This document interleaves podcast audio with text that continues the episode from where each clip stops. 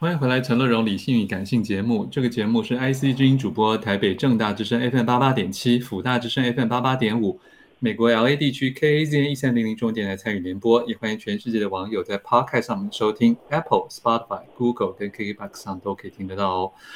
接下来的一本好书为大家介绍的是来自猫头鹰爱因斯坦终极语录，听起来非常有气势的一本书哦。编辑王政纬在我们的电话线上，政纬你好。你好，是啊，政委听起来声音很虚弱，还好。好，为大家介绍一下这本书。呃，呃是是谁写的？这本书其实内容大部分都是应该说是编的，嗯，对。然后是由普林斯顿大学的爱因斯坦档案馆目前的管理人爱丽丝卡拉弗里斯编，算是编著，嗯，对。然后那好像也还不止编过一本爱因斯坦，对不对？他前面还有一本是爱因斯坦语录，那这本是作为终极语录，就是他加上了一些前一版没有的东西，嗯嗯、没有收录的一些内容。那、嗯、这本书里面，我先讲一下普林斯顿爱因斯坦档案馆他们的主要在做的事情，就是他们整理了呃爱因斯坦所有的信件、手稿、访谈，所有他留下来的那些。他所说的话，或者是人家对于他的一些评价。那这本书里面，其实还有另外一个我觉得蛮有趣的是，有一位非常有名的物理学家弗里曼戴森为他做了一一篇序。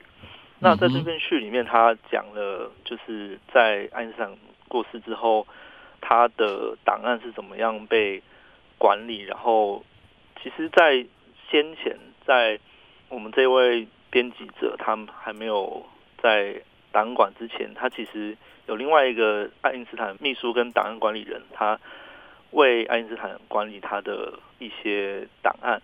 那他就是一个非常希望维护爱因斯坦的个人形象的人，所以在当时其实释出了很多文件，其实还有出版品，其实都没有一些呃爱因斯坦比较。私人比较关于情感方面的内容，嗯嗯，那一直到其实，在我们这版里面，你可以看到很多爱因斯坦在包括他的感情啊，包括他对于政治的一些看法。那其实你可以看到爱因斯坦私下比较不像伟人的那一面。对，是，嗯，好，所以这本书的结构啊，其实是非常。因为既然是语录嘛，那有各式各样的，呃，有些话真的是比较有名，有些话你就觉得他好像只是在信中被截取一小段啊，对于前后文也比较不见得了解他在干什么的。可是他还是最后把它编辑成为很多的章节，是不是？这些章节跟大家先扼要介绍一下。呃，他原版的章节其实它就是依照呃每一个部分的标题。的字母顺序排列，那我们中文版有特别把它做一个主题式的整理。对，你弟说你们有重新再编过？对对对对对。然后我们把它分成呃，爱因斯坦讲自己就是家庭啊、朋友啊、名人的部分，然后还有就是他对于其他国家，德国、美国、日本这些国家或者民族的看法。嗯，对。那再来就是他对于整个世界，包括。国际政治啊，战争啊，种民族主义啊，什么？对对对，这些地方的看法。然后再来就是他比较感性层面的部分，就是他对于爱情、对于死亡、对于音乐的一些看法。嗯，那最后一个部分就是，可能是他他有诗集耶。对对对，他他有写过蛮多诗，然后有一些有一些是爱因斯坦。就是爱因斯坦其实私下就是一个非常文艺的人，嗯嗯，然后他有我们有收录一些他没有说过的话，就是大家以为是他说的，但是实际上可能不是。然后最后一个部分就是其他人对于爱这个篇幅蛮大的，第五章关于爱因斯坦，嗯，就因为收录了很多比较其实比较难整理的东西，就是有包括他的诗集。他没有说过的话，然后其他很多非常多人对他的看法，然后还有一些就是他对于一些细碎的题目的看法。嗯哼，好，我们现在就来实际上谈，这些书里面有一大堆主题啊。嗯，那可是我觉得在第一段的时候，我们先讲一下，就是他对他自己的声明跟世人对他的要求、注意度这些事情，其实他有很多他的他的感想。对啊，就是他觉得自己作为一个科学家，他其实非常不想要当上一个权威。然后他有一句话，我觉得蛮有趣，就是为了惩罚我自己蔑视权威，命运把我自己变成了一个权威。嗯嗯嗯，对，就是他实际上是非常不想要进入大众视野的，他就是想要研究科学，作为我就更不想成为一个甚至别人把所有的事情都要拿来问他的一个人。对，对，而且他讲的任何一件事也会立刻被放大的一个人，他觉得很很疯狂。对啊，然后。甚至有很多人就是呃用说出一些话，然后把那些话就是塞到他的嘴里。对啊，嗯嗯，OK，好，欢迎回来，陈乐融，理性与感性。正在介绍的好书是来自猫头鹰出版的《爱因斯坦终极语录》，编辑王政伟在我们的电话线上。政伟，这本书的开本我觉得很特别，要不为大家介绍一下？因为我觉得很好翻。哦，因为它是一本语录的书嘛，所以它其实原本的。原书的大小就是比现在还要再更小一点，真的、啊？对，然后那更小，那不是要更厚了？对，就是像一颗小砖头一样 啊。对，这本书因为它是语录嘛，所以我们就想要做成一个比较好，算是比较好携带嘛，就是一个嗯，也像字典这样子。对对对，就是你可以轻松，风吹到哪里看哪里。对对对对，了解。嗯好，我现在要谈一个不是风吹的，是我自己也很有兴趣的。哦，因为爱因斯坦有有一个蛮受人瞩目的事件，就是很多人认为他发明或参与了原子弹这件事情，甚至他后来很后悔如何如何的。可是，在书中其实他讲过非常多遍，他完全没有参与美国对日本丢原子弹的制造或者是决策这件事情。你要不要稍微说一下？他有一句话说。他没有做过任何原子弹的研究，完全没有。嗯嗯，他对原子弹的兴关心跟所有人一样，可能只是多了稍微多一点兴趣而已。嗯哼，对。然后他也不相信，呃，用原子弹打仗会让文明彻底毁灭。但是，他对于原原子弹这件事情，其实就是一个保持一个科学研究的态度。嗯，那他个人其实对于原子能或者是科技作为战争这件事情，其实是有一些反对的。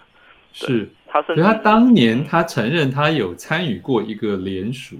他其实对这件事情的反应在，在在他晚年的时候，非常的算是矛盾嘛。就是他其实他其实有时候会说他，就是他曾经反对过这件事情，然后他时候又觉得可能用原子弹会整个世界会。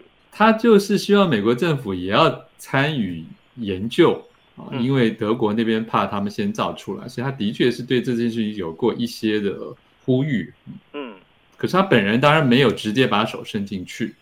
对，就是他他自己个人是没有做那些研究，但是他其实是有一点想要让美国先，因为他其实我觉得那应该是源自于他对于当时德国的一种反感。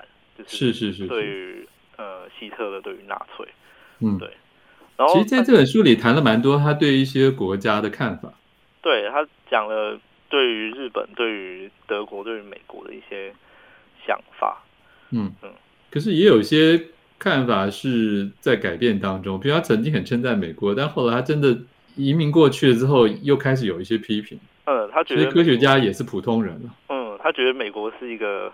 很嘈杂、很烦的一个地方，对，嗯嗯，所以他后来搬到一个乡下地方，然后他就觉得非常的清静，然后非常的，就觉得他想要的不是一一直是媒体的关注，因为他一直觉得他在普林斯顿在一些研究的场域，他一直受到干扰。嗯嗯，对，在书中也提到了，他说他从来不喜欢国家哦。呃，包括像犹太人建国这个国家的想法，并不是根据他内心的声音来的。他说：“我无法了解为什么需要一个国家，我相信他是不好的。”所以后来以色列请他回去当总统，他也不要当。哦，对，他说他觉得他没有那个管理一般人的能力。对对对，就是他处理人事他，他的专业，他想要做的事情就是研究科学，然后。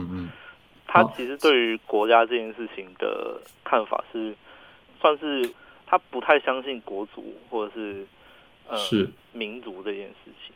对，但是当然这也就是也还蛮蛮违反现实的了。对啊，嗯，因为有国家已经非常久。好，最后来谈一下，在第五章里面有有一大篇叫做《爱因斯坦没说过的》。嗯，就是这个部分就是集结了非常多他们在研究观察的时候，其实发现有很多话，其实当初在所有的爱因斯坦的留下来的记录里面，其实是找不到的。那嗯哼，包含就是。有一句话很有名，就是我们现在只用了百分之十的大脑。这这句话其实是完全不是爱因斯坦有讲过的话。然后还有一些，比如说疯狂，就是同样事情做了一遍又一遍，期待却期待不一样的结果。嗯，对。那这些话其实完全就不是爱因斯坦说过的话，而且真的是一个小说家说的。对啊，所以就是有些时候。很多话可能大家就是随便截取，像像前几年就是有一些梗图什么的，就是会把一些话放在一个伟人的头像旁边，然后就好像是他说的一样。而且现在甚至中文世界常常有时候会把一些明星，嗯，也把一些话塞到明星的旁边，好像说是他们讲的什么金玉良言。对啊，就是然后这本书里面就是在拆解这件事情，然后它里面有包括一些。有可能像是爱因斯坦说过的话，但是他比较像是对他觉得像是有些人转述之后稍微改变过的。嗯哼，对，嗯，那也有可能不是爱因斯坦所说的。对啊，你要不要挑一些？可能不是爱因斯坦所说过的话。嗯，像第一条我有听过，哎，他说天才和愚蠢之间的差异就在于天才有其极限。嗯嗯。可是他说这是后来查证，说是类似十九世纪的小说家福楼拜写给莫泊桑的的一个话去转化的。时间关系，我们这本书就介绍到这里。爱因斯坦终极语录，猫头鹰出版的。谢谢编辑王政伟。富广建筑团队邀你一起富学好礼，广纳好邻。谢谢您收听今天的理性与感性节目。美好的生活。如同美好的建筑，必须兼具理性的思考与感性的温度。